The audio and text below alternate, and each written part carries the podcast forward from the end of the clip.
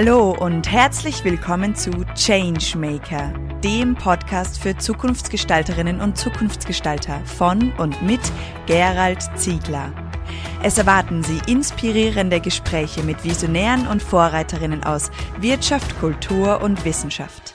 Alles Zukunftsgestalter, die für glückliche und erfüllte Menschen in einer gesunden, enkeltauglichen Arbeitswelt brennen. Unser heutiger Changemaker Gerhard Filzwieser. Ja, lieber Gerhard, vielen herzlichen Dank, dass ich noch einmal ein zweites Mal bei dir sein darf und wir unser Gespräch von letzter Woche noch einmal vertiefen dürfen.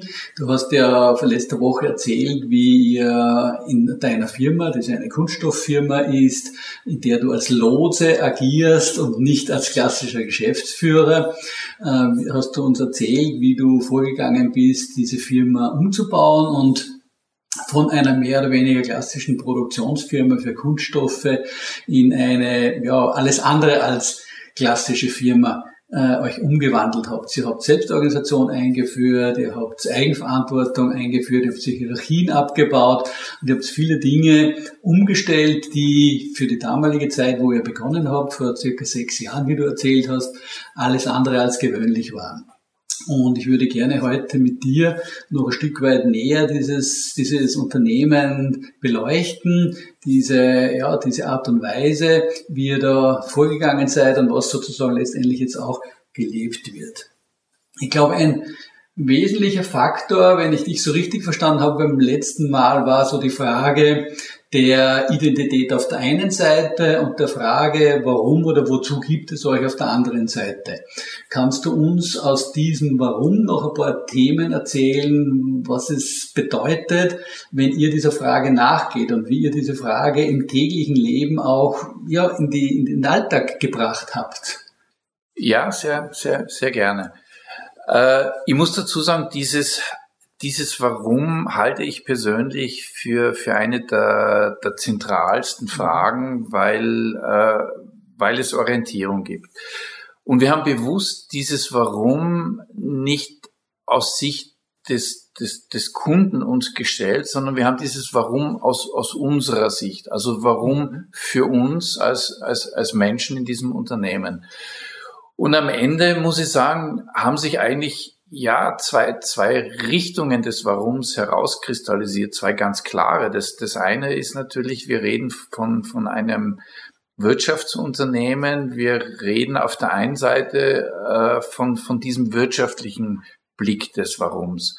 Und da sind wir aber klar zur Erkenntnis gekommen, ähm, nachdem wir kein höher, schneller, weiter mehr wollen, es geht auch nicht um, um Profit Maximierung, weil mhm. äh, Geld eigentlich keinen Selbstzweck hat, sondern wir haben gesagt, unser Warum auf der materiellen Ebene dient vorrangig dazu, dass wir alle unsere materielle Existenzgrundlage bedienen. Also sprich, wir verdienen unseren Lohn, unseren Gehalt in diesem Unternehmen. Und jetzt könnte man sagen, das würde ausreichen. Theoretisch betrachtet ja, müsste man keinen Profit haben.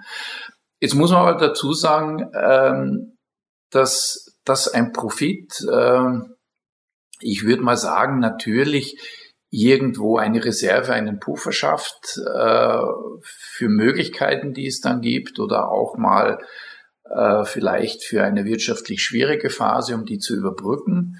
Und dann ist es, was mir persönlich ganz wichtig ist, es ist ein Stück Maß an Freiheit, nämlich Freiheit auch mal Nein sagen zu können zu Dingen, wo man sagt, das möchte ich so nicht oder ich, ich möchte es nicht mehr. Also Profit ist jetzt nicht mehr das Thema, umso mehr, umso besser.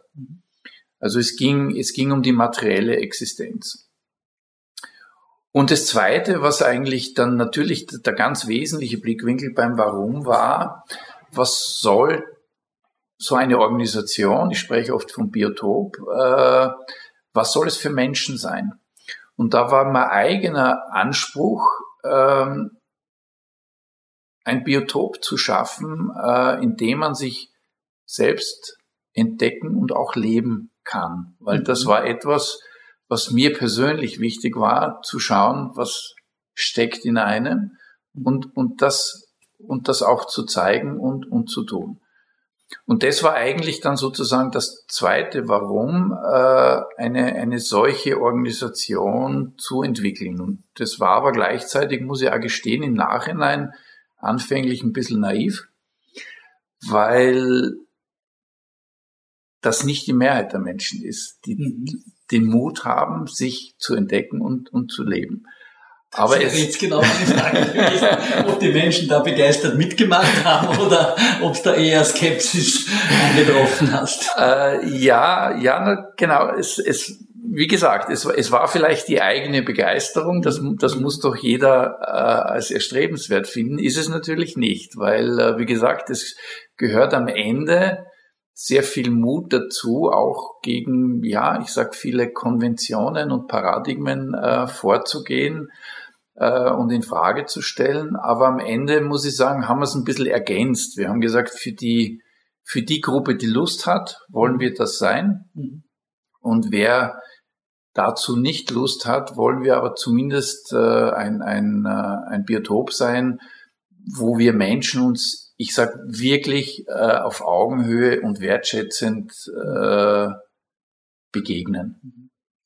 Ja, ich glaube, ein Unternehmen muss ja auch so eine Art Abbild der Gesellschaft sein. Und ich denke, wenn du sagst, eines der, der Ziele war für dich, dieses Wachstum der Menschen zu fördern und zu unterstützen, dann denke ich, darf es auch Menschen geben, die kein inneres Interesse haben an diesem Wachstum und trotzdem wertvolle Menschen sind, weil sie einfach in ihrer Art und Weise ihr Leben gestalten, so wie es für sie richtig und okay ist und wie sie das für sich so äh, vereinbart haben.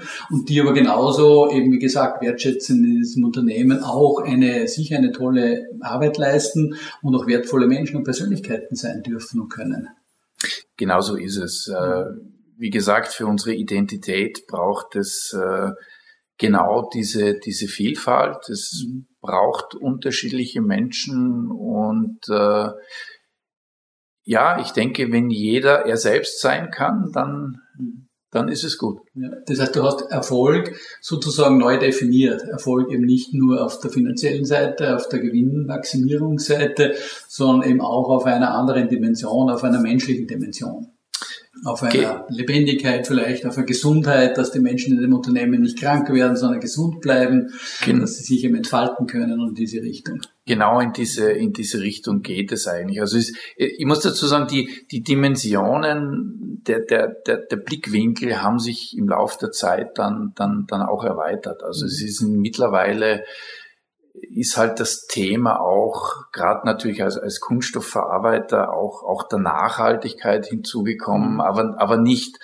weil, weil viele sich jetzt draufsetzen, sondern aus einer ehrlichen inneren Überzeugung, aus dem Bewusstsein heraus, dass, dass äh, ich, ich sage jetzt, äh, nur wir Menschen das, das lineare Wirtschaften erfunden haben mit den großen Abfallbergen am, am Ende. Mhm äh, Mutter Erde hat keinen Abfall und das, das motiviert einfach äh, auch in solche Richtungen zu denken. Also das ist mir sehr wichtig bei, bei all unseren Haltungen, die wir haben. Es ist jetzt, es kommt von innen. Also es ist jetzt nichts, wo wir sagen, das machen wir jetzt, weil es von außen kommt oder weil wir meinen, damit nur Erfolg haben zu können, sondern wir machen das, was wir tun, dann aus Überzeugung.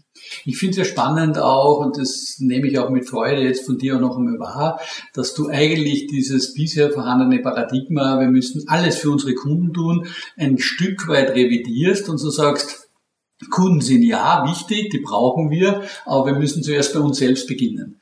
Und wenn wir bei uns selbst beginnen, nicht jetzt in egoistischer Art und Weise, sondern in einer Art und Weise, wo wir uns ein, ein angenehmes und, und, und freudvolles und, und, schönes Arbeiten ermöglichen, dann überträgt sich das ja ganz automatisch auch auf die Kunden. Und dann wird es sozusagen ein natürlicher Prozess, dass die Menschen, dass es den Menschen bei dir gut geht und dann geht es auch automatisch den Kunden gut. Und das ist, finde ich, eine sehr, eine sehr spannende Aussage von dir und das unterstreicht auch das, was ich in den letzten Monaten und Jahren immer mehr forciere, zu sagen, okay, wir müssen zuerst bei uns beginnen und dann nach außen schauen zu den Kunden. Natürlich braucht es die Ausrichtung nach außen, ist keine Frage. Das denke ich ist, ist so, ja. Also ich, ich, ich glaube, die, die Dinge, die von innen kommen, die authentisch sind, äh, mhm. die strahlen mhm. automatisch mhm. aus. Also da ist es äh, egal, ob das jetzt äh, bei, bei den Mitarbeitern äh, zum Beispiel ist. Also ich bin ich bin überhaupt kein Freund von, von diesen ganzen sogenannten Employer Branding äh, Dingen, weil ich einfach finde, das ist, das ist wie, es ist alles, es ist alles Marketing, egal ob es mhm. jetzt mhm. ist, Menschen anzuziehen, Produkte zu verkaufen, das ist alles mit, mit einem, mit einem Zweck verbunden, der nicht vorrangig etwas mit Menschen zu tun hat. Und mhm. ich, ich persönlich, äh, ja, ticke heute nicht, nicht mehr so. Also ich glaube einfach, äh, eine Haltung strahlt aus, es zieht gewisse Menschen an. Es, wir merken es heute, es kommen gewisse Menschen, die bewusst kommen, weil sie gehört haben, dass wir an, an einigen Stellen eine andere Haltung haben. Und ich denke, das ist letztendlich auch in einer, in einer Kundenbeziehung so. Also ich, glaube, dass wir in dieser Zeitenwende, in der wir jetzt sind, von der ich das letzte Mal schon kurz gesprochen habe, ich glaube, dass wir eine Polarisierung erleben werden. Wir werden, wir werden auf der einen Seite noch ein Festhalten am alten Wettbewerbsdenken mhm. mit seinen Denkmustern und Handlungsmustern äh, sehen.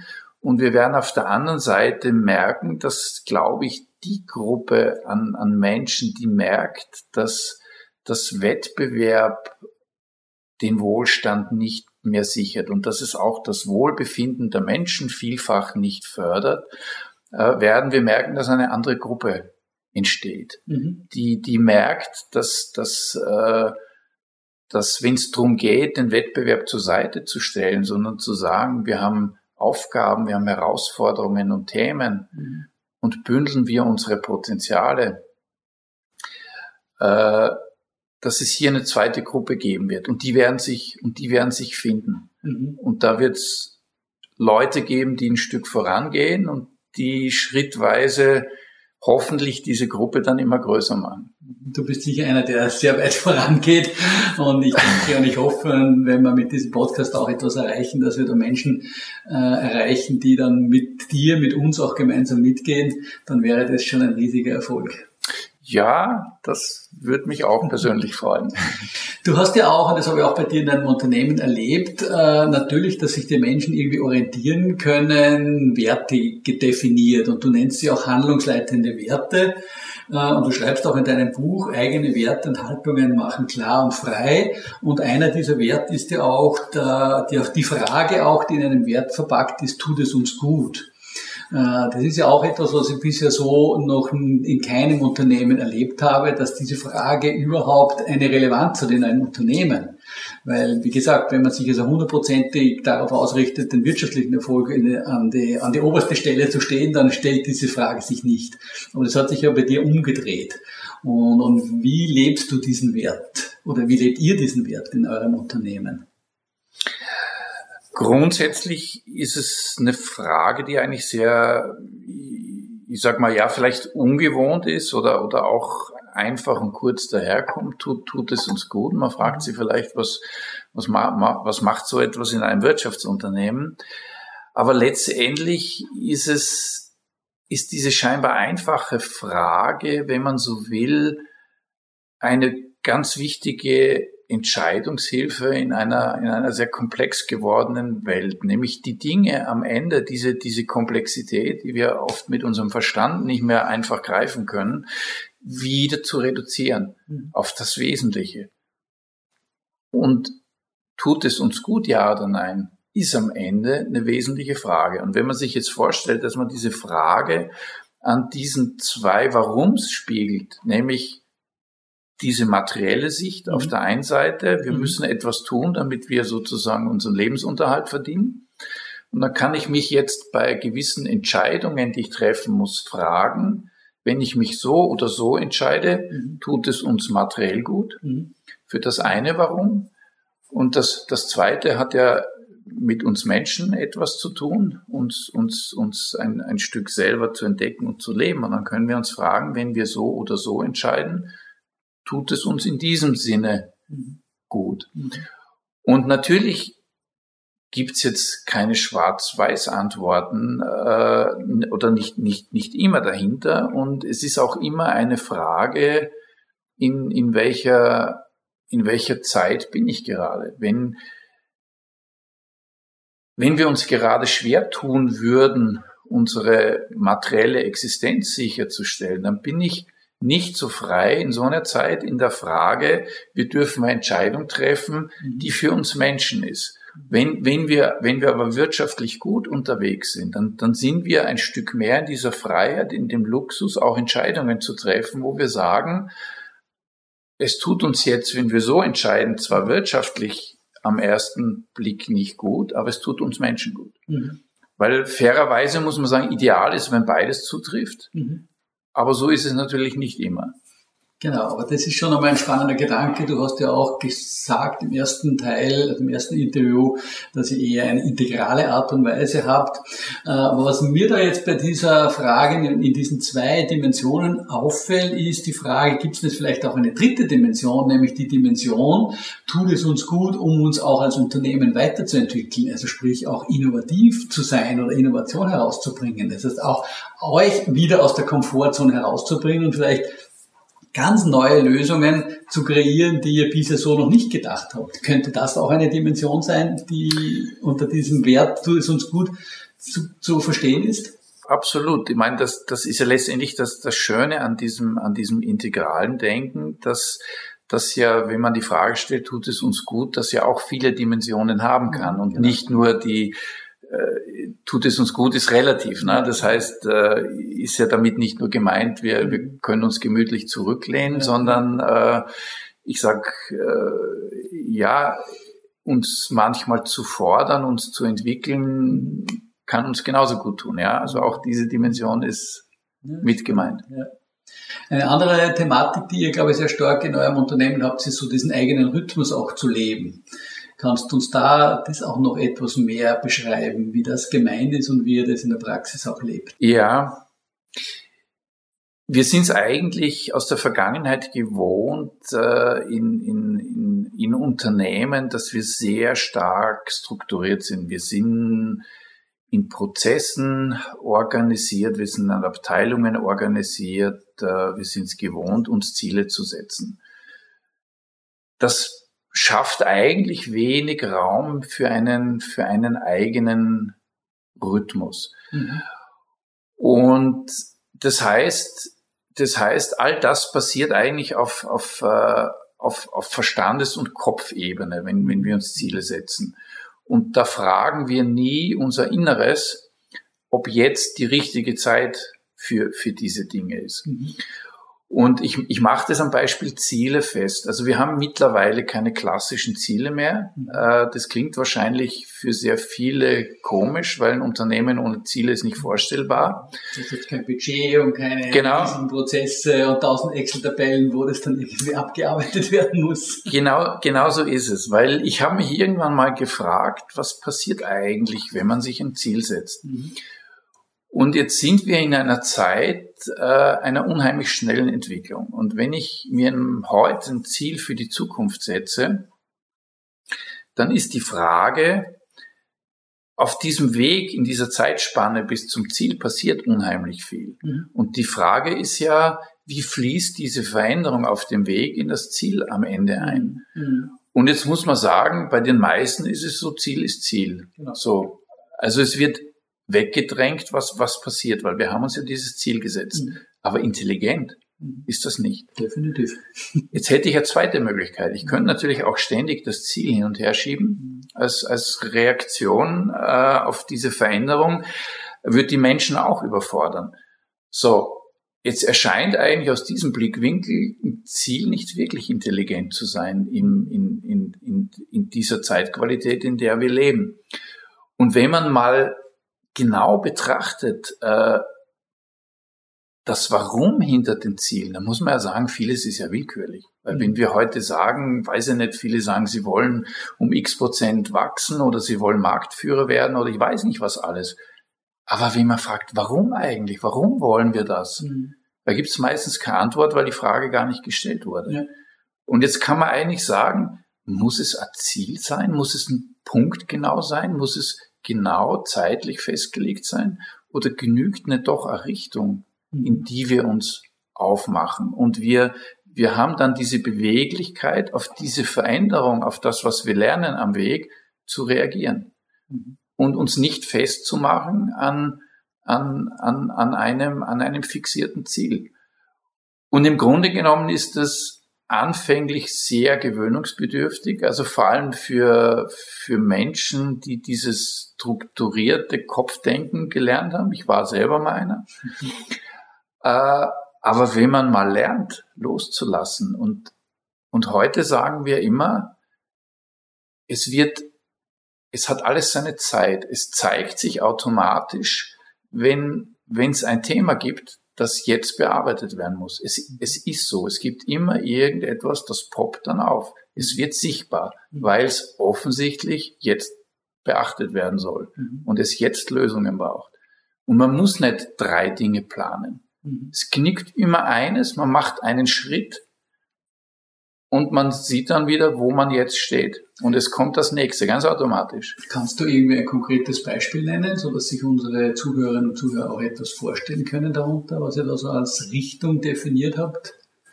Sa sagen wir mal so, ähm, wenn wenn man jetzt wieder bei diesem Warum bleibt, wo, mhm. wo wir sagen, unser Minimalanspruch zum Beispiel auf, auf wirtschaftlicher Basis ist, wir sprechen jetzt nicht von, von irgendeinem Profit, den wir machen müssen, sondern wir sagen, unser Grundanspruch ist, wir müssen die Existenz bedienen. So. Jetzt, jetzt kann man dann eine, eine Ist-Bestandsaufnahme machen und sagen, wie geht's uns gerade damit? So, wenn wir sehen, wir haben eigentlich, ist, passt wirtschaftlich super, dann ergibt sich daraus nicht zwingendermaßen eine Richtung. Dann kann ich den Punkt eigentlich zur Seite legen. Wenn ich jetzt aber gerade sehe, das wäre jetzt beispielsweise wirtschaftlich gerade knapp, dann müssen wir uns fragen, was braucht es, um das zu verändern? Dann kann jetzt sein, naja, wir brauchen vielleicht ein paar neue Aufträge oder wir können auch sagen, an der Stelle sind die Kosten zu hoch und dann ergibt sich aus diesem Blickwinkel eine Richtung zu sagen, entweder wir gehen raus und suchen uns ein paar neue Aufträge mhm. oder zu sagen, wir schauen, wie wir an der anderen Stelle die Kosten ein bisschen reduzieren. Mhm. Jetzt, jetzt als, als, als Beispiel. Ja. Okay. Also wir haben auch keine, wir haben auch kein klassisches Budget mehr, äh, weil im Grunde genommen sage ich, ist es, ist es Unfug. Wir können die Zukunft nicht mehr planen. Mhm. Wir können sie nicht vorhersehen. Was es aber vielleicht braucht, damit, damit man sowas leben kann, ist, äh, wir geben aber immer nur das Geld aus, das wir vorher schon verdient haben. Mhm. Mhm. Das macht uns ein bisschen freier, das so auch zu tun. Das heißt, wenn, wenn wir über, über eine Investition reden, dann warten wir einfach, das ist jetzt auch vielleicht ein Beispiel für Richtung, ja. wir machen keinen Investitionsplan mhm. und sagen, im nächsten Jahr kaufen wir, weiß ich nicht, die drei Maschinen und machen dieses oder jenes, mhm.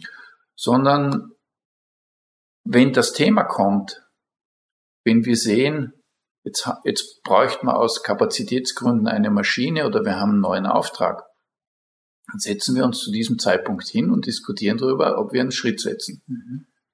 Da brauchen wir keinen Plan fürs ganze Jahr dafür. Und nachdem wir ungefähr wissen, äh, wie, wie, wie viel Geld wir zur Verfügung haben, jetzt müssen wir das auch nicht alles im, im, im Vorhinein planen, sondern können sozusagen diesen Schritt relativ intuitiv gehen. Mhm. Und da sind wir ein bisschen in unserem Rhythmus. Okay, das ist eine coole, coole Geschichte. Ich denke, das eben, du auch angesprochen hast für diese Zeit. Ich glaube, das ist so das, was man eher jetzt mit dem Moment mitfahren auf Sicht bezeichnet auch, so dass man weggeht von diesem linearen Fortschrittsdenken, dass die letzten Jahre sich auch in den nächsten Jahren fortsetzen wollen, dass wir seit zwei Jahren wissen, dass das nicht der Fall ist. Und ich glaube, in den nächsten Jahren noch immer stärker sichtbar wird, dass das so einfach nicht mehr funktioniert. Das heißt also, da seid ihr schon wieder am Beginn einer Umstellung, die wahrscheinlich viele Unternehmen erst vermutlich auch nicht ganz auf freiwillig gehen werden müssen.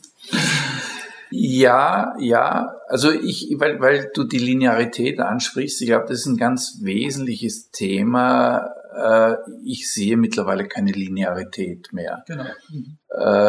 Und drum werden auch alle Denkmodelle, die auf Linearität basieren, nicht, nicht funktionieren. Mhm. Davon bin ich überzeugt.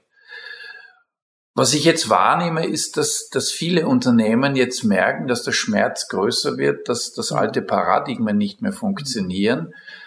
Äh, und ich sage immer, es gibt aber die Blaupausen nicht, äh, die, die wir sozusagen jetzt übertragen können. Ich glaube einfach, dass das jetzt die große Herausforderung ist, äh, das Unternehmen ihre eigene Identität und DNA entdecken müssen und aus dem heraus einen Weg zu finden. Es gibt nicht mehr diesen einen Weg. Früher hat man Denk- und Managementmodelle, äh, die wir kopiert haben, aber ich glaube, das wird nicht mehr funktionieren. Danke für den Hinweis. Das ist eines meiner Credos, zu sagen, wir müssen nicht alle irgendeinem neuen Modell hinten nachlaufen, ob das jetzt Agilität ist oder Soziokratie oder wie auch immer diese Modelle heißen. Äh, es gibt nicht diese eine universelle Lösung, die auf alle Unternehmen passen, sondern es braucht immer eine ganz individuelle Lösung, die auf das Unternehmen, auf die Geschichte, auf die DNA, auf die Menschen passen und dann muss man sich für sich selber die Organisationsform und die Art und Weise des Miteinanderarbeitens und Lebens kreieren. Davon bin ich überzeugt. De de definitiv, das sehe ich, das sehe ich auch so, aber das ist halt gleichzeitig auch die, die große Herausforderung, glaube ich, bei dem, bei dem Ganzen. Ja. Du hast zuerst auch noch die Kunden kurz erwähnt und im ersten Gespräch hast du auch nochmal so diesen Begriff auch dieser Potenzialentfaltung, die ja der Gerald Hütter, der Gehirnforscher, auch sehr stark forciert und, und, und, äh, und predigt schon fast. Ähm, ich glaube, ihr geht ja auch hier einen neuen Weg mit den Kunden irgendwie gemeinsam eine, ja, eine, eine Synergie einzugehen, wenn ich das so richtig verstanden habe, dass wirklich neue Lösungen eben im Sinne der neuen Potenziale, die sich entfalten, entfalten dürfen, dass da auch gefunden wird. Möchtest du da noch uns etwas dazu erzählen? Ja, das ist, das ist so ein Thema, das, das uns jetzt gerade auch speziell bewegt, weil, weil wir ein bisschen nachgedacht haben im Team und gesagt haben, naja, wenn, wenn wir jetzt heute nach, nach neuen Projekten, nach neuen Kunden suchen, äh, in, in, in welche Richtung wollen wir da schauen? Und da ist uns einfach ja schon, schon bewusst geworden, äh, dass wir sagen, wir brauchen einfach eine, eine neue Kultur der Zusammenarbeit. Also wir, wir haben ja selber schon Erfahrung sammeln dürfen mit diesem Potenzial entfalten, wenn man sagt, alle, alle Grenzen weg. Es gibt keine Abteilungen mehr, es gibt keine Hierarchien mehr, sondern ich sag mal, die Ideen, das Wissen, die Erfahrungen können wirklich ungefiltert aufeinandertreffen und das macht's wertvoll. Mhm. Und das funktioniert aber im klassischen Wettbewerbsdenken einfach nicht, weil äh, im klassischen Wettbewerbsdenken äh, geht der Informationsfluss nur bis zu einer gewissen Stelle, weil da gibt's ja immer dann nur die Geheimniskrämerei. Der, der eine macht dann Angebot, der andere sagt, gib mir den Preis und ich schaue bei zehn anderen nur nach, wie die sind und, äh, und, und dann schauen wir mal. Und da sagen wir einfach, Nein, das kann es eigentlich nicht sein. Das, äh, wir, wir haben heute in dieser Zeitenwende so eine Fülle von, von, von großen Themenstellungen. Und da müssen wir die Potenziale bündeln und da müssen wir offen miteinander umgehen. Und jetzt ist unser, unser, wenn man so will, bisschen, äh, bisschen unser Credo, mit dem wir jetzt rausgehen möchten, dass wir sagen, kein Wettbewerb, sondern gemeinsame Potenzialentfaltung. Und da wollen wir jetzt hinschauen, dass wir Menschen und Kunden finden, die dafür offen sind. Wo wir sagen, jetzt äh, konkret gesagt, äh, wir setzen dann nicht mehr auf eine Geheimniskrämerei über Preise, sondern wir sagen einfach, warum sollen wir nicht offen damit umgehen, mhm. wie Produktpreise entstehen? Weil nur wenn wir offen damit umgehen, wenn beispielsweise der Kunde weiß, was Kosten und letztendlich dadurch Preise beeinflusst und umgekehrt wir nicht genau wissen, was der Kunde wirklich braucht, damit er wiederum mit seinem Produkt auf seinem Markt erfolgreich ist. Wenn wir damit nicht offen umgehen, dann, dann können wir es auch nicht sinnvoll gestalten. Mhm. Und jetzt versuchen wir so ein bisschen in diese, in diese Richtung zu gehen und zu schauen. Das erfordert natürlich schon eine, eine andere Kultur, anderes Mindset bei den, bei den Menschen. Und da gibt's wahrscheinlich auch wieder keinen Schalter, den man umlegt, sondern es ist auch wieder ein Prozess, wo man vielleicht Menschen findet, die ein Stück offen sind und im Idealfall äh, vielleicht auch schon Leute findet, die sagen, mhm. genau das habe ich gesucht. Mhm. Und habt ihr schon da erste Erfahrungen damit gesammelt, dass ihr Kunden schon gefunden habt, die gesagt haben, ja, das suche ich? Oder habt ihr auch mit Kunden zu tun, die sagen, also was soll das jetzt? Das ist für mich ist der Preis das einzig Entscheidende und sonst, sonst nichts. Ja, wir sind wir sind mit der vollen Bandbreite konfrontiert. Das, das heißt, wir haben welche, die, die diese Offenheit schon besitzen und ich persönlich bin überzeugt, dass die Gruppe mehr werden wird. Wie schnell weiß ich auch nicht. Mhm. Äh, aber natürlich gibt's auch noch die anderen, wobei man immer unterscheiden muss äh, zwischen den einzelnen Menschen in einer Organisation und äh, ich, ich sag mal der Organisation selber mit ihren, mit ihren Werten, weil es kann natürlich auch sein, und das trifft man auch, dass, dass man Menschen hat, die, die das eigentlich verstehen, die gerne schon anders agieren würden, mhm. aber ihre Organisation erlaubt es ihnen nicht. Mhm. Cool, spannend. Ja, da bin ich gespannt und vielleicht können wir uns ja im Sommer nächsten Jahres noch einmal zusammensetzen und schauen, wie weit ihr mit diesem Prozess gekommen seid, dass man alle sieht, wo eure Lernfelder da drinnen gelegen sind und die auch eurer Kunden. Die Lernfelder gibt's ganz bestimmt, weil äh, Lernfelder haben uns begleitet seit dem Beginn der Veränderung. Ja. Ja, es war ein sehr, ja, für mich sehr berührendes und sehr inspirierendes Gespräch. Und ich sage ganz herzlichen Dank dafür, lieber Gerhard. Äh, ich habe mir so etwas erwartet, weil ich dich ja schon ein wenig kenne und ich hoffe, dass es auch unsere Zuhörerinnen und Zuhörer so berührt hat und ich freue mich, wenn wir uns in absehbarer Zeit wieder mal treffen und ja, und dann wieder schauen, wo uns die nächsten Gespräche hinführen und wo wir weiter gemeinsam vielleicht neue Ideen entwickeln. Ja, sehr, sehr, sehr gerne. Äh, wenn ich einen Gedanken teilen konnte, der irgendwo auf fruchtbaren Boden fällt, dann würde es mich natürlich ganz besonders freuen. Davon bin ich überzeugt und ja, wünsche dir für dich und dein Unternehmen und für euch alle alles Gute und ja, freue mich schon auf ein Wiederhören und Wiedersehen. Sehr gerne, vielen Dank. Danke, dass Sie heute beim Changemaker Podcast dabei waren. Mehr Informationen dazu finden Sie in den Show Notes und auf www.thechangemaker.at. Wenn Ihnen diese Folge gefallen hat, dann vergessen Sie nicht, den Podcast zu abonnieren. Wir freuen uns auf Ihre Reaktionen, Gedanken oder Fragen auf podcast at thechangemaker.at. Oder vielleicht möchten Sie uns auch eine Zukunftsgestalterin empfehlen? Wir wünschen Ihnen eine wunderbare Zeit. Bis bald bei der nächsten Folge des Changemaker.